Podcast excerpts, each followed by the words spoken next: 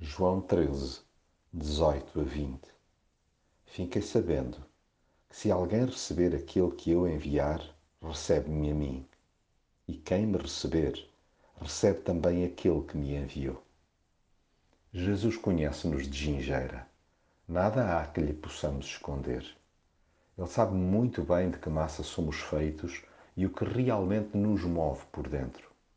Na verdade, as opções erradas que possamos tomar jamais o apanham de surpresa, o que não quer dizer que não o entristeçam.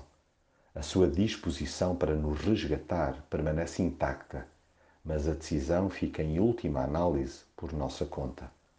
O seu amor é de tal ordem que, a despeito de saber que um dos que havia escolhido o viesse a trair, entendeu isso como parte do plano do Pai para nos resgatar.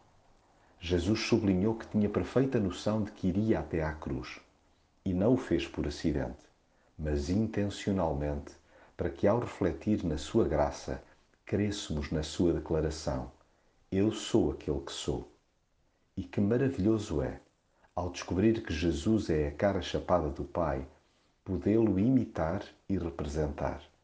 É um autêntico privilégio, pois quem nos acolher como seus embaixadores é como se o recebesse a ele e, por acréscimo, o próprio Pai.